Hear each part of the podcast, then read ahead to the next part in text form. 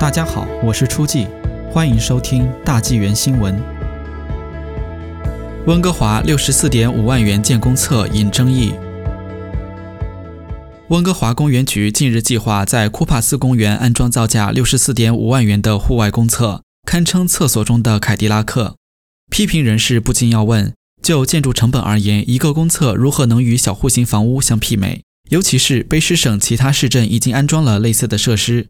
而价格只有其三分之一。据负责管理堪比桥下库帕斯公园的温哥华公园局称，这个预制厕所由一家总部位于俄勒冈州的公司 Portland Low 建造，只需十五万元。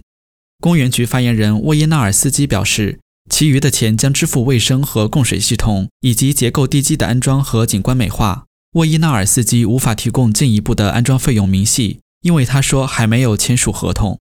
资金来自卑诗新民主党政府的社区经济复苏基础设施计划，该计划为此类项目提供了一亿元的资金。计划在2022年试选中挑战温哥华市长甘乃迪的西蒙质疑：一个公厕怎么能让纳税人多花五十多万元？他说，这笔钱可以用来支持那些在 COVID-19 疫情中苦苦挣扎的非营利机构，如科学世界、温哥华水族馆或温哥华公共图书馆。西蒙说，他支持新建公厕。为那些原本无处可去的弱势群体提供了尊严，但他质疑是否需要花如此多的钱。根据其他城市的情况，可以用很少的价格来完成。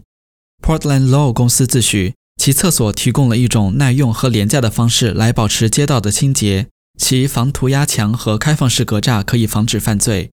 温哥华市议员德基诺瓦三月二十二日表示，他已经向市府和公园局的工作人员询问了耗资六十四点五万元的原因。尤其是其他市镇安装相同结构的价格要低几十万，他正在等待一个解释。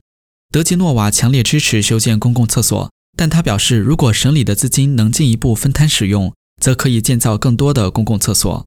卑诗省自由党的就业评论员斯通称，这笔开支令人发指，尤其是考虑到许多非营利机构没有资格获得卑诗新民主党政府的商业复苏补助计划。